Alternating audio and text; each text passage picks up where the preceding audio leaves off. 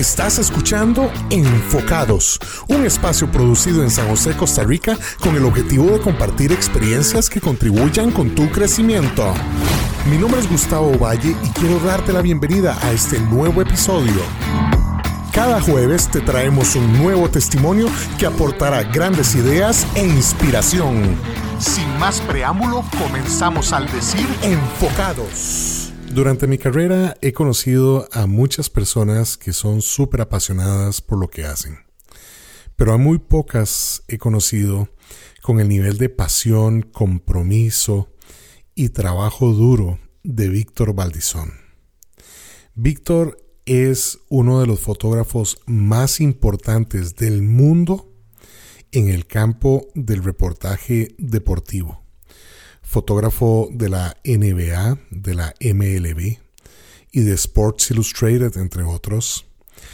Es un orgullo para nosotros como costarricenses que uno de los mejores fotógrafos del mundo haya nacido en nuestro país. Estoy seguro que el día de hoy todos nosotros vamos a aprender muchísimo de Víctor, pero sobre todo estoy seguro que nos va a contagiar de esa inspiración para lograr cada uno de los sueños que tenemos. Bienvenidos a nuestro episodio número 27, donde exploraremos la vida y trayectoria de un gran fotógrafo como lo es Víctor Valdizón.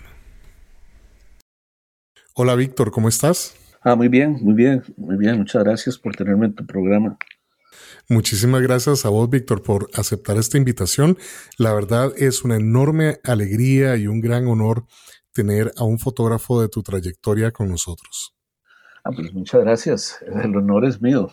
Todo lo contrario, es un honor para mí participar contigo. Eh, tengo una persona que le tengo tanto respeto y admiración, así como los seguidores de tu programa. Es, creo que es algo muy importante, algo muy bonito que se puede participar y que se puede eh,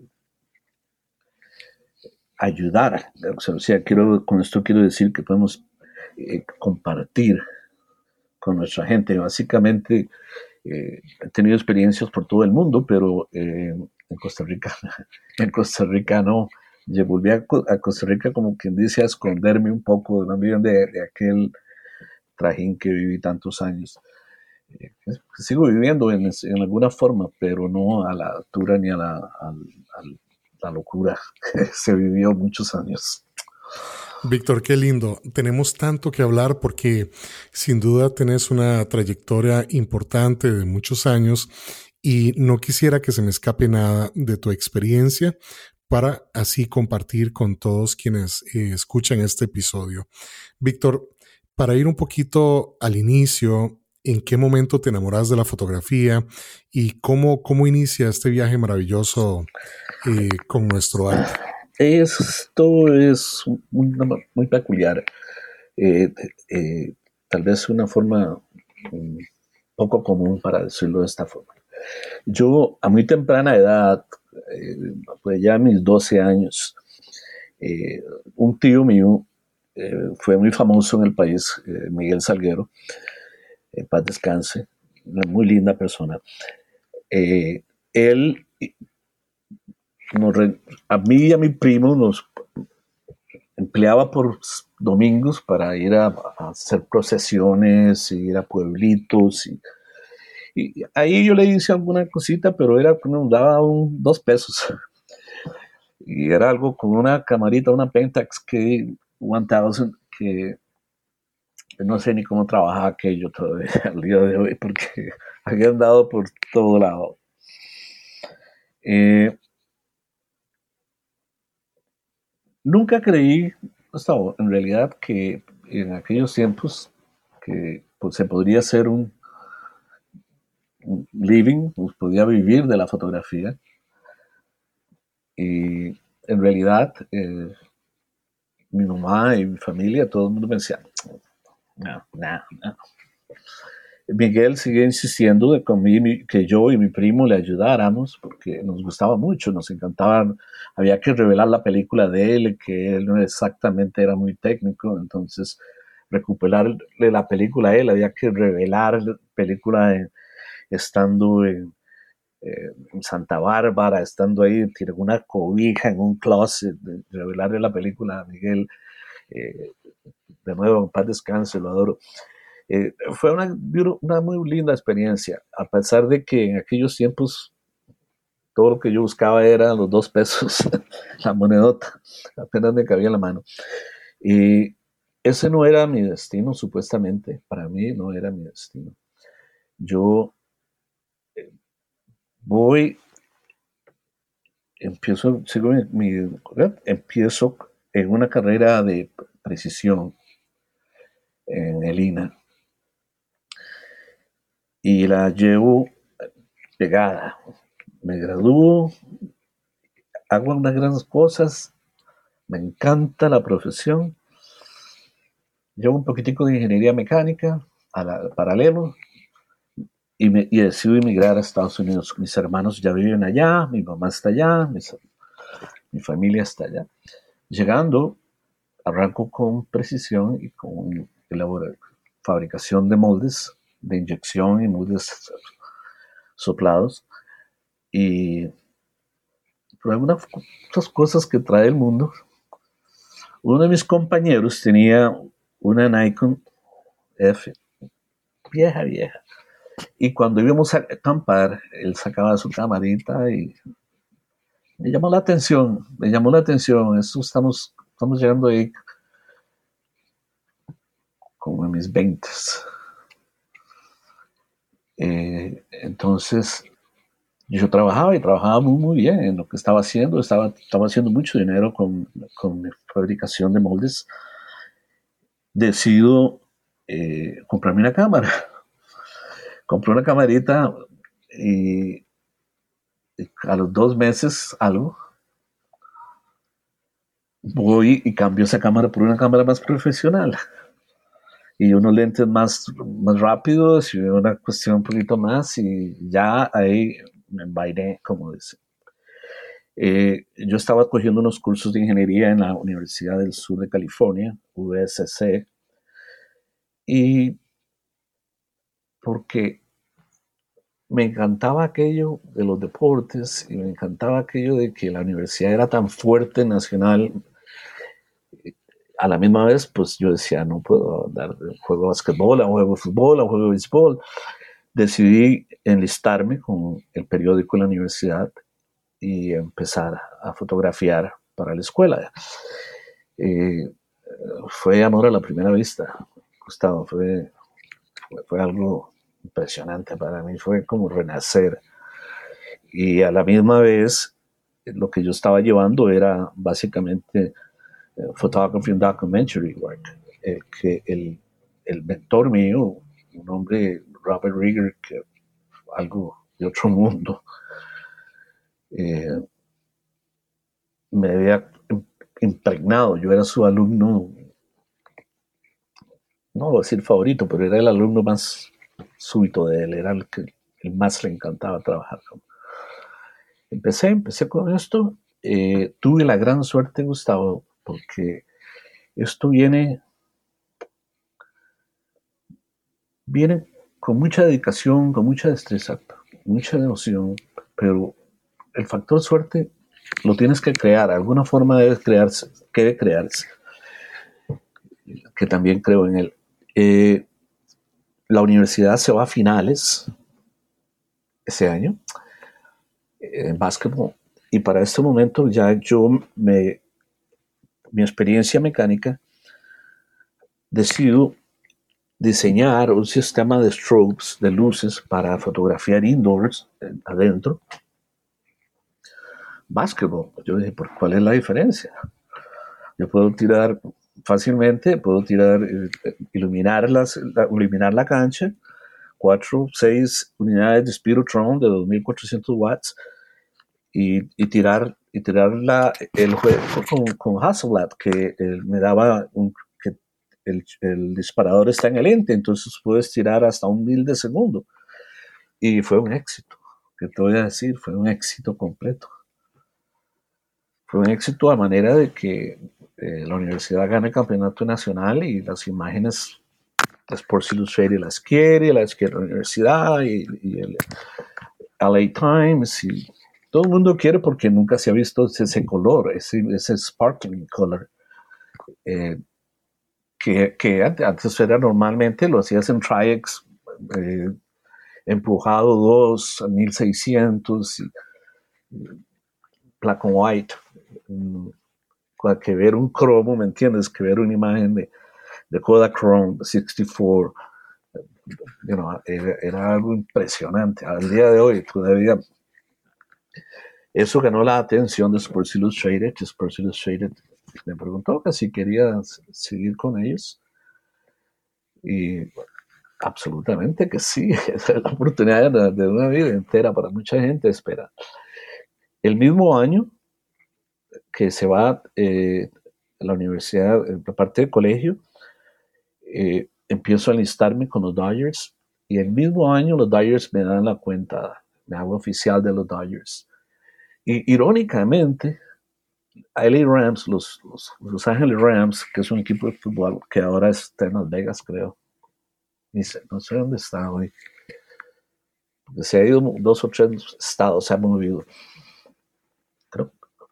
No, sé si está en Las Vegas en realidad, pero los, en aquel tiempo los Ángeles Rams eh, me dieron la cuenta también. Entonces tenía béisbol, fútbol y básquetbol.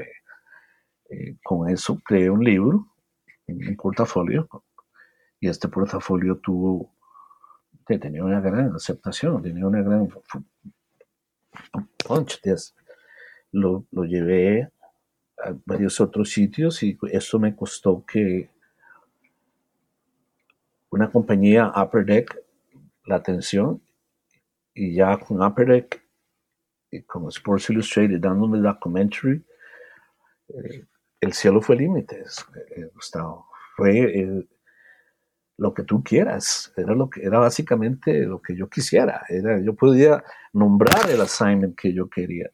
Yo eh, investigaba en los corredores africanos, investigaba en, lo, en los, lo, el tema que, me, que yo quisiera relacionado a deportes y, podía ser béisbol en la Dominicana, béisbol en Venezuela, donde salen toda esta gente que están, tienen de los pueblitos tan pobres y de su background y su todo lo que es relacionado a su a su vida no, día a día y lo que se toman para poder, o sea, que tienes que dar cuenta, si uno, un, un americano de un millón, uno llega a grandes ligas, imagínate un dominicano, o sea, el prospecto aquí es, el porcentaje es total, inmenso.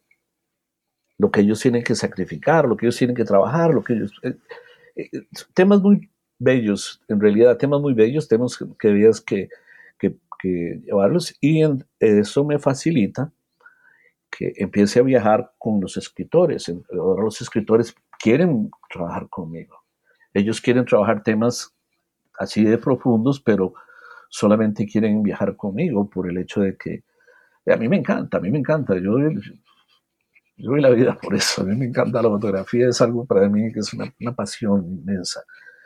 Y esto de, de, Upper Deck tocó el cielo. Upper Deck, ¿me entiendes? Era el mejor pagado del mundo, tal vez, en ese, en ese sistema, porque era una cuestión en la que te daban 200 días al año, una cosa así, o sea, no te quejaba tiempo, era una cuestión increíble. De ahí también, en algo muy, muy, muy bello, renace la NBA, para que yo lleve el mismo sistema que apliqué con college eh, basketball. Y ellos en este dicen que se hace como un contrato entre la NBA y Upper Deck en la que ellos dicen queremos hacer básquetbol, pero permitimos que hagan básquetbol, pero solo si Víctor lo, lo tira, lo, es el, el fotógrafo. Entonces tuve la gran suerte de que la NBA me firma por, por ahí y, sigo con el contrato de, de Upper Deck y sigo con Sports Illustrated y, pues, es, una belleza.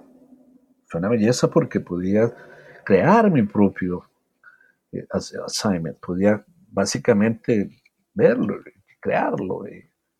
Tenía compañeros, tenía amigos, tenía gente. y el, por decirte, en básquetbol, en la mejor era del básquetbol para mí. La era de Michael Jordan, de Larry Bird, de, ahí fue donde el básquetbol volvió a renacer. Y, podría yo decir que, fui gran parte en ilustrar eso, belleza porque traje el color y traje la acción y traje todo esto aquí a este, a este, medio. Eh, ya pues luego muy pronto todo el mundo siguió, ¿no? Pues, todo el mundo, pues no te voy a decir copiar porque eso no será muy feo, pero no había nada que reinventar. Los Power Packs de Spirotron era perfecto, perfecto, perfecto eh, eh, para, para esa velocidad. La, la tenía todo el rango dinámico para esto. Todo lo que se ocupa, todo lo que queríamos tener, estaba, estaba como servido, estaba como... Y, luego de aquí ya yo luego digo, oh, no, pues tengo que buscar otra forma también de que acomodar aquí esto y, y empecé más poquitico más integrar portraits into, a estos retratos, y el cual también, como te digo, soy loco cuando se trata de aprender algo, son 24/7, soy como adicto a aprender, me explico como que me tengo que empañar, como que tengo, tengo que tomar aquello. Y, y, a Dios gracias se, se, prestó, se prestó muy, muy bien. Y todo, todo, todo fulmina. Trabajar con Disney, trabajé un tiempo, trabajé con... Pero mi, mi, mi highlight, o, la parte más bella de mi carrera es Upper Deck con la NBA. Es, eso, eso fue lo más bello porque en Upper Deck no solamente había resultados inmediatos, pero a la misma vez no tenías un editor diciéndote qué hacer o qué, ¿me entiendes? Tú decidías tu trabajo. Y más bien los editores eran como, wow, qué belleza, ¿de dónde salió esto? Porque eran trabajos que no había acceso. Entonces tú vas a ir a, Brasil y haces, ¿me entiendes? Haces, eh, los brasileños eh, ya en su off-season, ya no, están jugando, no están, ¿me entiendes? No necesariamente están en la en la, en la época, no está en season, no está en la época de, su campeonato. Entonces, en estas vacaciones, así es, contacta a su, a su agente, le dice a tu agente que le dicen a la gente, le, más bien a la gente se le, pagan, a que le pagan por la, entrevista y ellos te, van a dar, te van a dar medio, mediodía, la tarde, y ya la puedo en la entrevista, una excelente sesión de retrato. Y eso, eso, Tao, yo creo que eso fue gran, gran, gran, muchísimo valor, de muchísimo valor para lo que pude lograr, para lo que, lo que tengo que, a Dios gracias, soy dueño de, la mayoría de lo que tiempo de lo que hice. Eh, muchísimas cosas pudieron ser diferentes, pero si tomo en cuenta que era, era, era Estados Unidos, estaba compitiendo contra los mejores del mundo, se podría decir. Hoy día, hoy día voy atrás y me siento muy, muy orgulloso, especialmente porque al momento que tuve que, casi que forzado, apartarme un poco de, toda esta locura, eh, le pasaron el contrato a mi hijo, Gustavo. Y, como a manera de, yo digo que aprecio, no podría decir, yo no, yo no le voy a quitar méritos a mi hijo, pero sí creo que tal vez a él le faltaban unos añitos para, poder, ¿entiendes? Eh, poder básicamente llevar esos pantalones, ¿verdad? Pero a Dios gracias, hoy día, ya después de tres años de llevar mi cuenta, un poquito más, casi cinco ya, es, extraordinario, está haciéndola muy, muy bien y, y, pues yo ya en realidad me pensioné, estoy tratando, estoy haciendo, hago trabajitos básicamente míos, cositas que me gusta hacer, lo que no podía hacer antes por tiempo y que avión de en avión en avión, de país en país. Eh, hoy día puedo hacerlo es como, lo que hago es como, ¿cómo te lo podría explicar? Es como, como un renacimiento. Puedo ver el trabajo de otras personas y apreciarlo mejor. Que eso no me pasaba antes. Antes no me daba el tiempo de, parar y apreciar. Hoy día puedo parar, apreciar aquello y a la misma vez eh, aportar en una forma sana, en una forma eh, creativa, constructiva, aportar aquello, porque creo que, que, es muy importante, creo que tenemos una obligación con el medio, especialmente quienes hemos podido hacer, un, hacer vida de esto, ¿me entiendes? Y, y buen, buena, buen, buen living, ¿me entiendes? Excelente living. Eh, al día de hoy, al día de hoy puedo decir, eh, gracias, Tavo. Gracias que tengo una excelente vida, una excelente eh, familia. Tengo una señora increíblemente que porque se ocupa, se ocupa, que son varios factores, no puedes, tú no puedes dedicar tu tiempo y algunas señoras no pueden, ¿me entiendes? Que tú estés alejada de la casa 200 días al año, ¿me entiendes? Simplemente no, ¿qué es esto? ¿Me entiendes? Y llevar ella el tren solo, ¿me entiendes? Pero, adiós, gracias, gracias, hasta hasta en eso tuve suerte tengo suerte, no tuve, tengo, tengo muchísima suerte. Víctor, una historia cargada de inspiración, es decir, no puedo dejar de escucharte y, y de verdad eh, eh, es increíble cómo cada evento en tu vida desde niño se conectó. O sea, no solamente eh, tus primeras etapas este, con tu Camil, ¿verdad? Y, tu, y tu familia, sino es impresionante cómo además tus estudios en mecánica de precisión vienen a aportar para esta innovación tan impresionante que haces con el tema de iluminación en canchas deportivas, ¿verdad? Eh, eso fue eh, de esas cosas que tú separas y dices,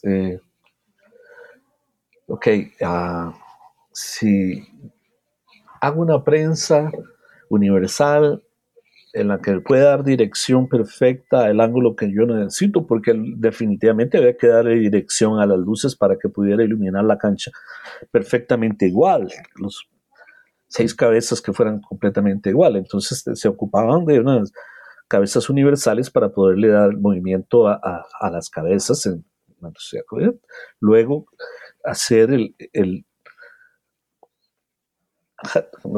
se le decía hot wire que conectar con cable cada unidad y hacerla eh, libre de polaridad. Porque si no la llevas con polaridad como es, entonces esta dispara, esta no dispara, esta no dispara, esta dispara. Tienes que estar todas en la misma polaridad para que cuando dispares desde abajo, porque luego haces los seis enlaces y, y, tiras una, porque eso está ahí arriba en el, en el catwalk de la arena o de donde estés y tiras una línea que es la que te vas a conectar a tu, sincronizador. Yo, por ejemplo, yo por decirte, luego bajaba ahí, normalmente trabajando con, un set, a una caja negra, que se, se, llama la caja negra porque tú la puedes programar para que tenga diferentes remotes. Entonces, si es imposible que tú estando aquí sentado el otro lado de la cancha, pero tú puedes poner remotes del otro lado. Y si tú sabes que aquella jugada ya no, ya, ya, entonces tú puedes dispararla de donde tú estás. llegas a calcular dónde, cuándo, y, y, eso te da. Pero básicamente todo fue sentarse y estudiar en medio, de decir, esto, esto, esto se puede hacer mejor. Y, como, y, creo que eso, de eso, pues gente como, como vos, que lo, gente como algunos que conozco en Costa Rica que, que siempre están buscando una mejor manera de hacer las cosas. Y yo creo que es esto, es, este, es eso. Eh, hoy tenemos un, una inmensa ah, confusión, tal vez, en, esto de, de, los teléfonos inteligentes, porque todo el mundo, todo el mundo, todo el mundo puede hacer una foto, pero ya no es fotografía, es, un lenguaje, ya no es, ya no ya no, ya no, ya no estás tirando fotos, es, una forma de expresión. Ya no es, ya no lo es. Entonces, eh, si puedes aplicar, si tú puedes aplicar lo que tú has aprendido a ese, eh, pues es una gran herramienta, es una inmensa herramienta pero que debes llevar claridad de que es para crear un lenguaje, para, para, dar, para, para hablar algo, para comentar de algo. Es difícilmente tú vas a tener creatividad con aquello, que eso es lo que hay alguna confusión ahorita para, para alguna gente, que, que, hace algunos filtros, que haces algunas cosas y, y, que aquello ya está terminado. Eh, creo que ahí tenemos un poquitico de confusión en alguna gente. Eh, me encanta ver eh, el progreso que ha habido en Costa Rica en los últimos 15 años en fotografía. Eh, yo venía aquí hace 30 años y, la misma gente de la nación, o, la gente que más no tenía idea de lo que estaba pasando. Yo cuando veía fotógrafos de la nación en Olimpiadas, en Copas del Mundo, en en diferentes sitios y, un porcentaje no, no conocían de algunas técnicas, no tenían, ¿me entiendes? estábamos un poquitico como que fotografía era nada más levantar una cámara y tirar. Y fue después 15, 20, no sé cuándo se cambió el tiempo, porque yo no estaba viviendo aquí, pero eh, que hubo un, un, trastorno y un cambio en el que hoy día hay excelentes fotógrafos en, todos los medios. Y para mí es muy mucho regocijo ver eso porque eh, es pues mi país, mi gente. quisiera que más gente se atreva a lo, a lo que yo hice, a lo que me tiré a. Víctor, y ese tema de la innovación me encanta, me encanta. Este, hay, un fotógrafo, eh, Pedro Meyer, que es uno de los más importantes fotógrafos latinoamericanos, fotógrafo mexicano, que en una entrevista Pedro Meyer dice que él no entiende muy bien por qué algunas personas que están iniciando en la fotografía deciden buscar herramientas, equipo de hace 50 años para hacer fotografía como se hacía hace 50 años existiendo tantas herramientas innovadoras hoy en día. Dice él que algunos alumnos le, le dicen que es por el proceso, ¿verdad? Que disfrutan mucho el proceso este, analógico y, y todo esto, pero él dice, también hay mucho, mucha pasión en el proceso tecnológico, en, en experimentar en, en, las, en, lo que tenemos hoy. ¿Vos qué pensás de esto? Oh, sin duda, sin duda, total de acuerdo, total, total de acuerdo. Eh, yo disfruto muchísimo la, eh, la, parte mecánica análoga, la disfruto muchísimo, muchísimo. Toda mi carrera fue fundada y fue construida con en, esos sistemas, pero eh, por nada cambio lo, de, lo, que está viviendo hoy día.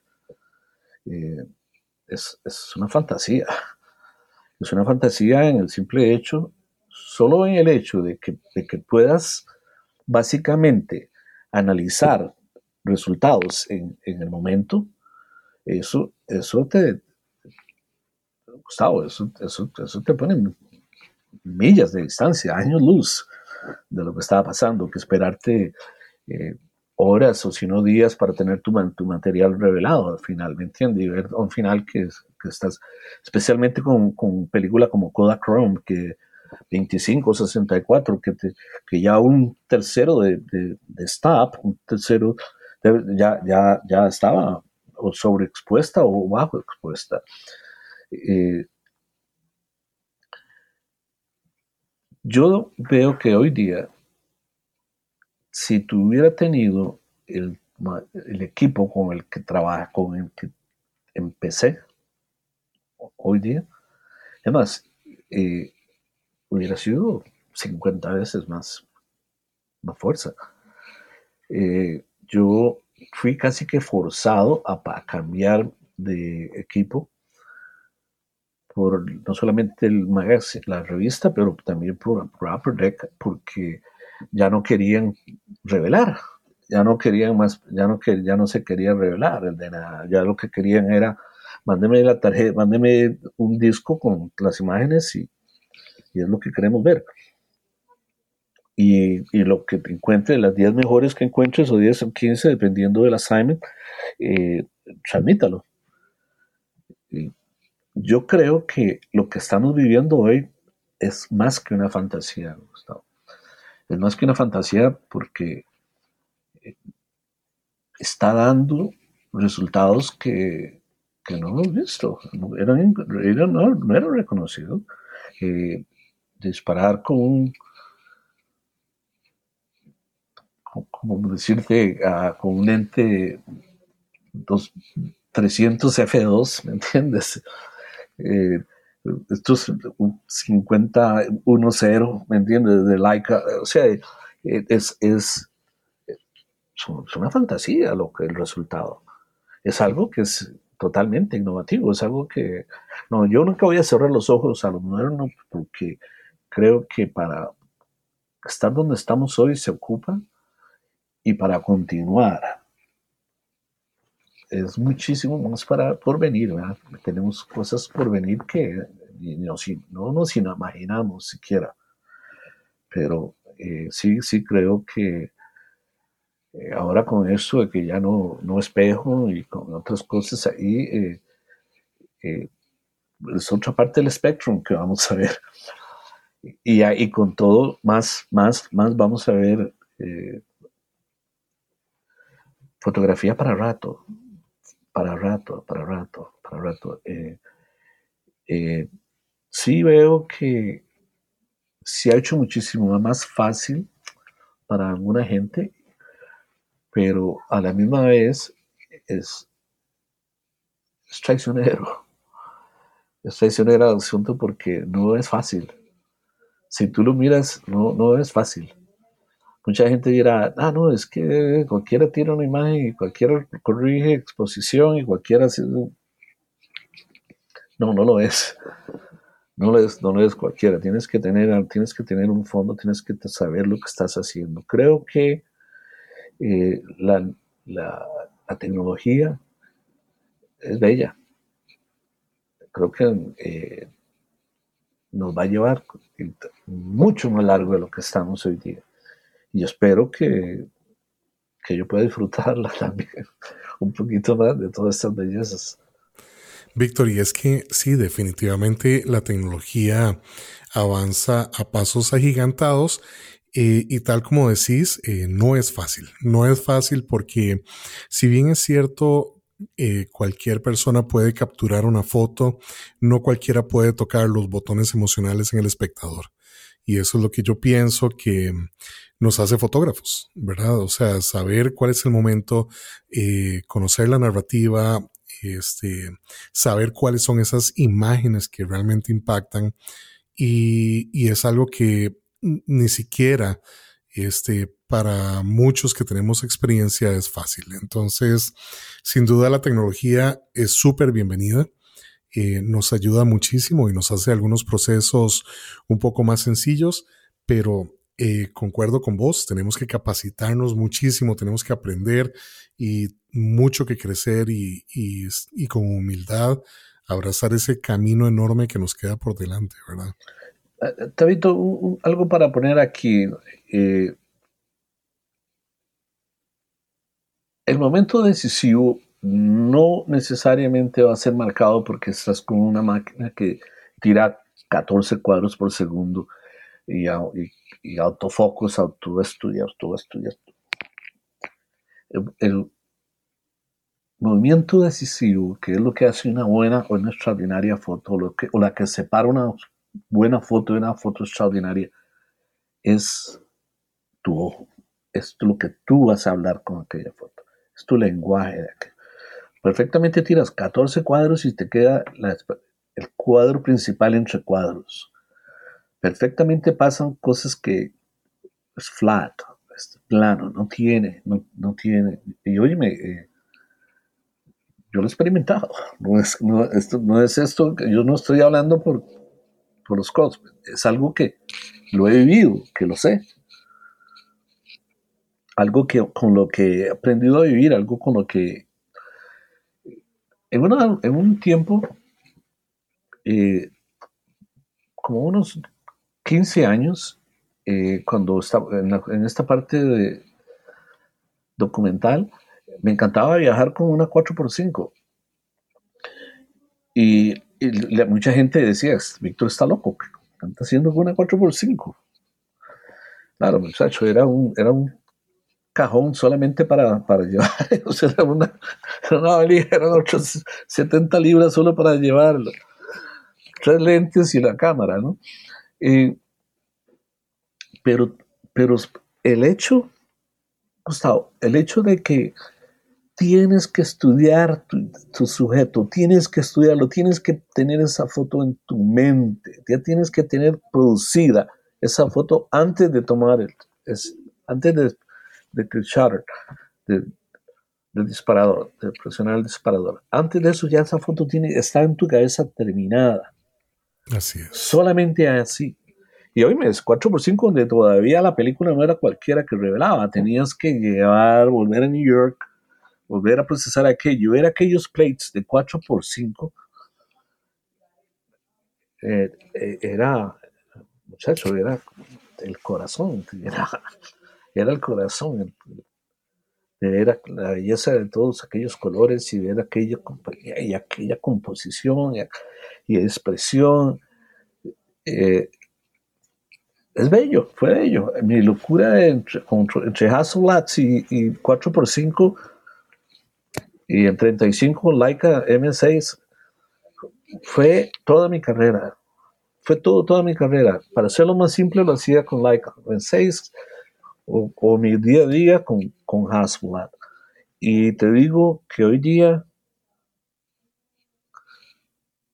lo haría un poquito diferente en el sentido de que lo haría, lo, lo hago con backs digitales, pero haría el mismo equipo simplemente porque lo dominé, lo dominé a cierto punto en el que si lo ahora puedo hacer digital, como una, una esta SR, esta Canon SR 50 megas. Entonces, ese es un, un file de, 110 megas cuando lo descompresionan después de estar RAW. Eh, eso, eso es increíble.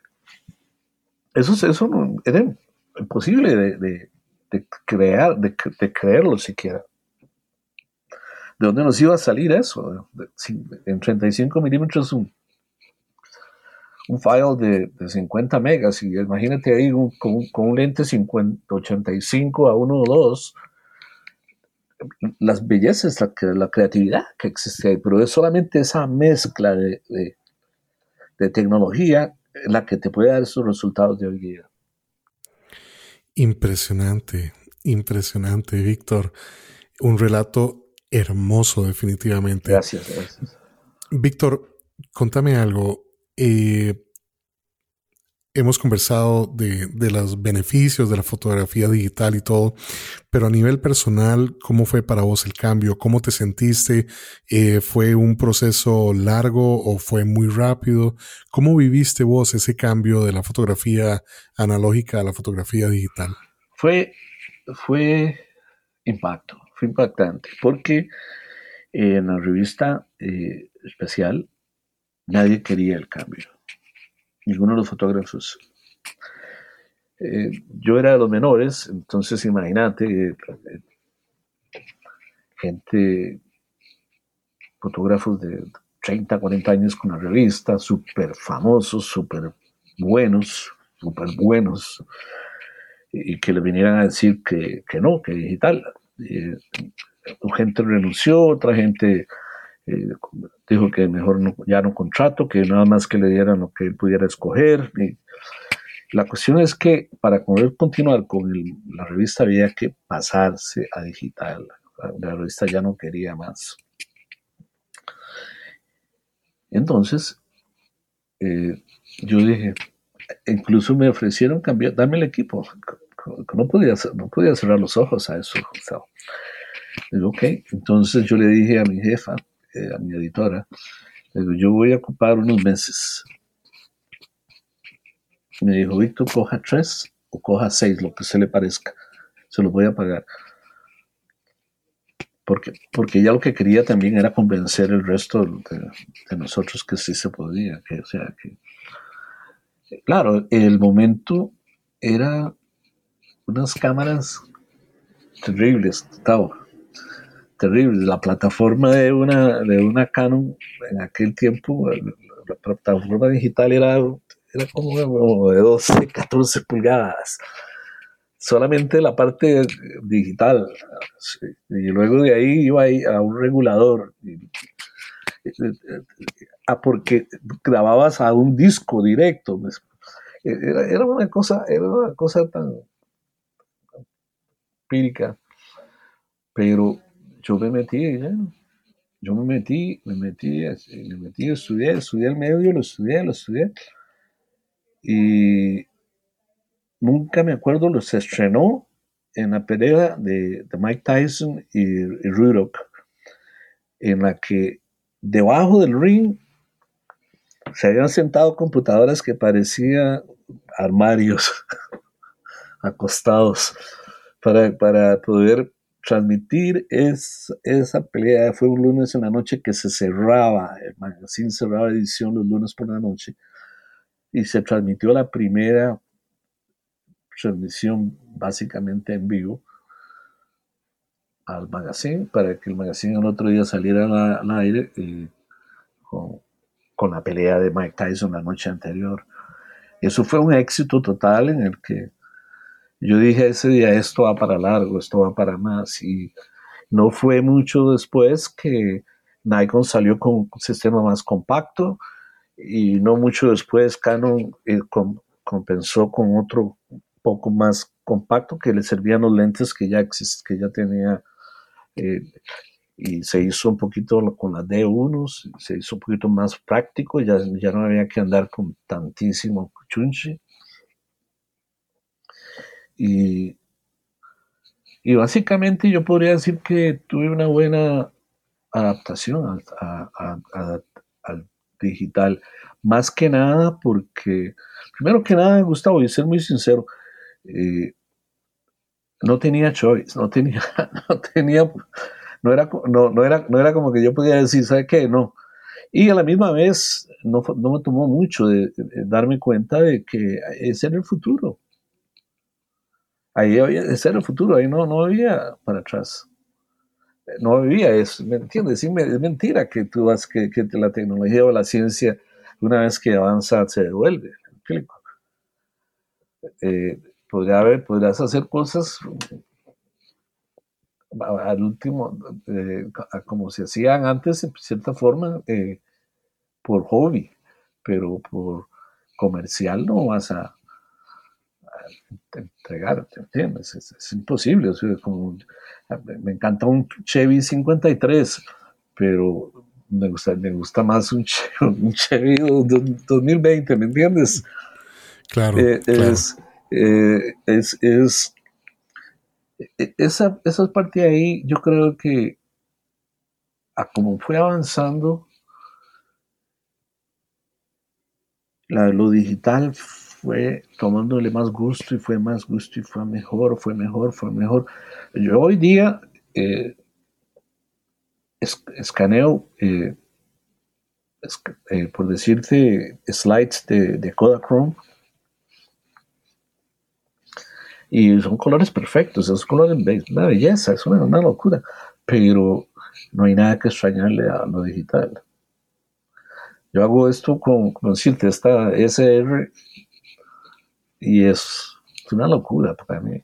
Total, total locura, total una locura. Es, una, es un placer ver esas imágenes y, ese rango dinámico en el que se puede hacer de todo. Y luego lo traes y, lo traveseas en tu computer y te das cuenta que hay cosas que no te lo grabas antes. No grabas, trabajar en las sombras, en un, en un, en un positivo, en un slide, era, era, imposible.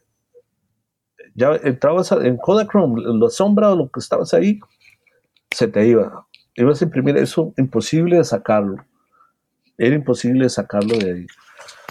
Podías sacar de las sombras black and white o, blanco y negro, o, podías incluso Electrochrome, pero lo que era Kodachrome en las sombras o lo que ah, los, los, negros, los negros no había, no, no había detalle no hay, no hay detalle. Que hoy día sacas detalle de los negros, muchachos, dos o tres claro, pasos, ¿me entiendes? que no deja de dar una, una gran satisfacción y, y, a la misma vez que te da, te hace sentir que, que tu, tu, trabajo, orgulloso tu trabajo, te da otra ampliación, que es lo que me está pasando. Yo estoy como un carajito, estoy como de 20 años. Eh, Víctor, una gran enseñanza de cómo debemos abrazar lo que viene y lo que se está desarrollando y, encontrar la manera de, adaptarlo a nuestro trabajo y definitivamente volvemos a la innovación. Víctor, hay muchas cosas que a mí me impresionan de tu trabajo y aunque quisiera cubrirlas todas, no, no podemos por el tiempo, pero hay una cosa que a mí me encanta y es los puntos de vista, el ángulo, pocas veces em, he visto eh, ciertos puntos de vista que se ven mucho en tu fotografía, que es, es no solamente hacer fotografía, por ejemplo, en el caso de la fotografía deportiva con teleobjetivo, sino que muchas veces pusiste un angular y te paraste, te posicionaste justo en la línea de la cancha y lograr esas tomas, esos puntos de vista, esos ángulos impresionantes. Este, ¿cómo, ¿Cómo decidiste dar esos pasos hacia adelante y, lograr esas, fotografías que tanto emocionan? Uh, es muy buena pregunta. Yo te voy a decir cómo mi, mi approach, mi, cómo yo puedo decir me acerco a cada juego, cómo, cuál es mi acercamiento a las cosas. Primero que nada, Gustavo, estudio los dos equipos que se van a confrontar. Básicamente su récord y quién ha tenido más rendimiento, posición del que ha hecho más rendimiento. Un estudio general de, de, de, esos dos equipos confrontándose. No necesariamente la situación se va a repetir, pero hay un muy buen chance que si tal y tal le hizo un excelente juego tal y tal, que venga con, una autoestima un poquito alta y, y, sobresalga de nuevo. Es una.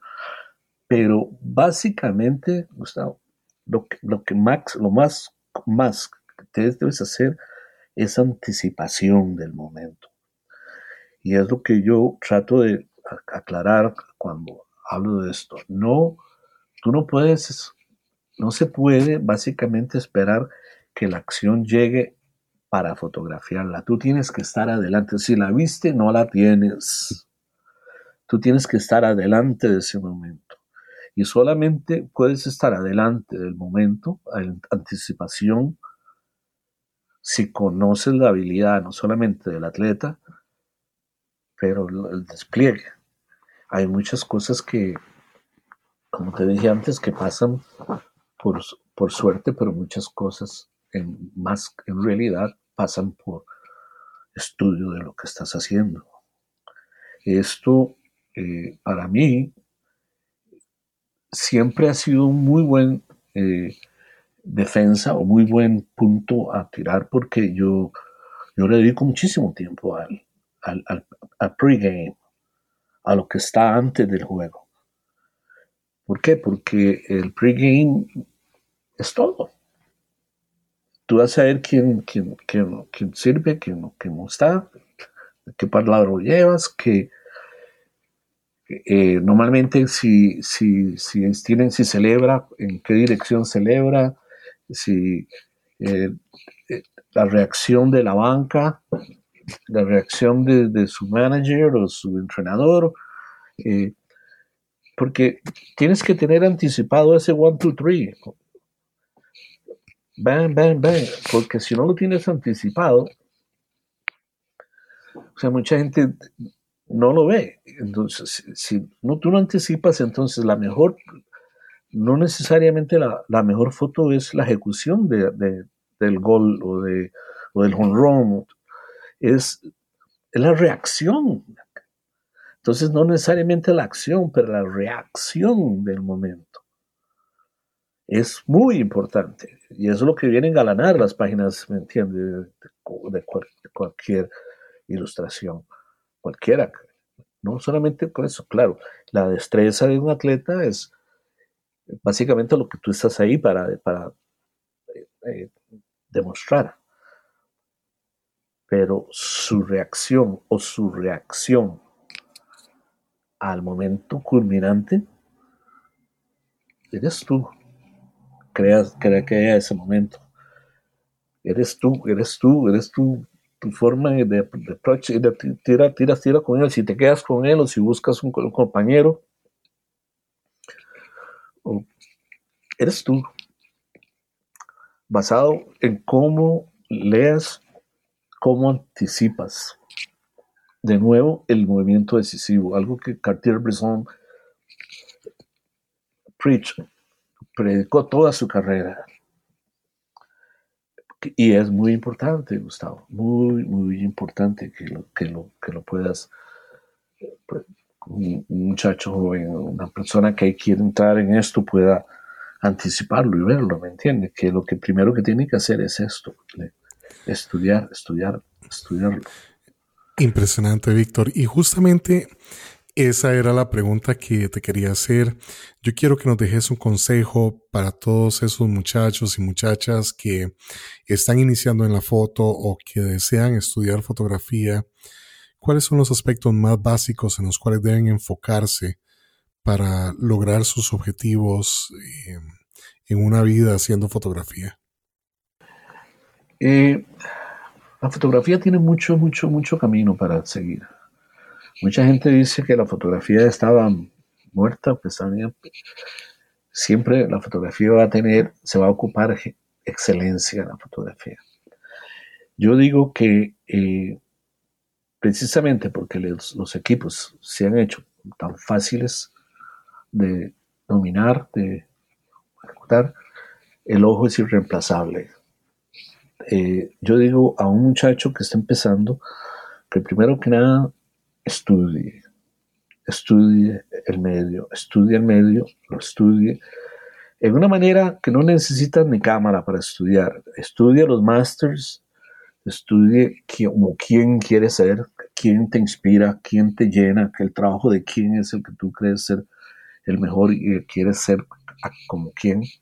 Y una vez que encuentres alguien que te, llena, algún, un artista de, estos que trabajo duro. Trabajo duro. Esto, esto mucha gente cree que esto eh, se logra eh, una par de fotitos aquí, aquí, aquí, allá y ya está listo. Esto desde que empiezas hasta el último segundo es duro, trabajo muy duro, tienes que verlo como un trabajo muy, muy duro, con mucha disciplina, con mucho esfuerzo, pero encima de todo con mucha pasión. Si tú tienes esos puntos, no puedes fallar, simplemente no puedes fallar. Yo se lo digo eso a mi hijo y, y pues le ha ido muy bien, él está muy, muy bien, está muy, muy, muy bien con su trabajo. Y eso, yo digo que es que pasión, estudio, estudio de los másteres en especial. Es la gente que trabajó en los 50 en los 60 te enseñan muchísimo con las imágenes, con sus imágenes hoy día. Incluso en los 70 y, hoy día tenemos artistas invaluables. Hoy día hay gente increíble. Que el, el problema más grande es que no, que se ha dejado de imprimir libros, porque, porque me imagino que pues no es comercial hasta cierto punto.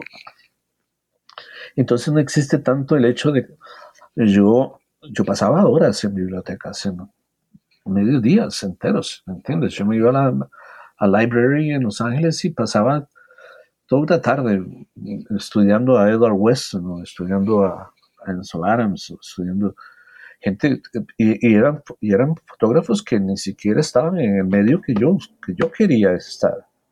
Hoy día eh, increíble, pero hoy día eh, aplico experiencias que, que leí o que aprendí hace 35 años o 32, ¿cuántos de años? Eh, cogiendo workshops, es muy importante ver un artista que te guste y tomar un workshop o unas clases. Esto no se hace solo. Esto no se hace solo. Si no tienes una inspiración de alguien y si no tienes alguien que, que te mueva el piso, es muy difícil. Tienes que tener una guía, tienes que tener una inmensa pasión y por supuesto seguir tu instinto, seguir tu, seguir tu ojo es el que va a crear esa foto, tu, tu pasión, tu forma, tu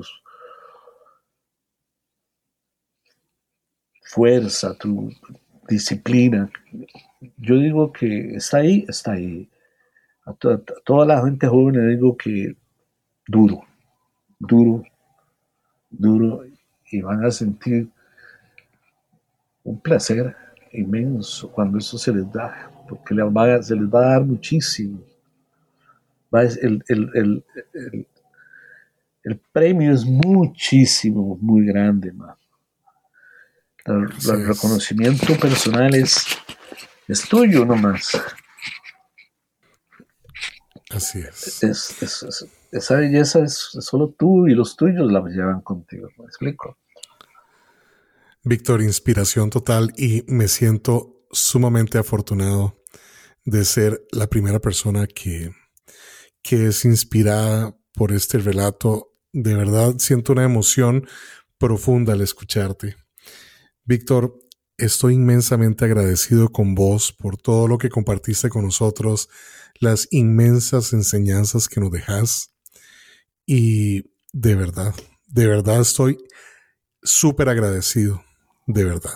Eh, fue un gran, gran, placer y como siempre, en lo que pueda ayudar, en lo que pueda servirte, estoy a tu disposición, en lo que sea para ti y para los tuyos, con muchísimo gusto y especialmente por el medio, si se puede hacer algo para motivar o para, darle entusiasmo a, un muchacho joven o a alguien, a quien fuera, que, que quiere entrar en esta bella profesión, eh, estoy a las órdenes. Víctor, muchísimas gracias y esperemos que pronto pasemos esta difícil etapa que estamos viviendo con la emergencia sanitaria para que pronto nos podamos volver a reunir y compartir con vos y, y de verdad y seguir aprendiendo de vos. Víctor, muchísimas Va a ser que sí, encantado. Un abrazote y, saludos a la señora y eh, a los muchachos y Gustavo, como siempre, mi respeto y admiración. Igualmente, Víctor, muchísimas gracias. Buenas noches, amigo. Y muchas gracias a vos por acompañarnos. Recordá que podés escuchar todos nuestros episodios visitando www.enfocadosradio.com. También puedes suscribirte en Spotify y Apple Podcasts y encontrarnos como Enfocados Radio. Visítanos también en nuestras redes sociales como enfocados.radio en Instagram y Facebook. Hasta la próxima.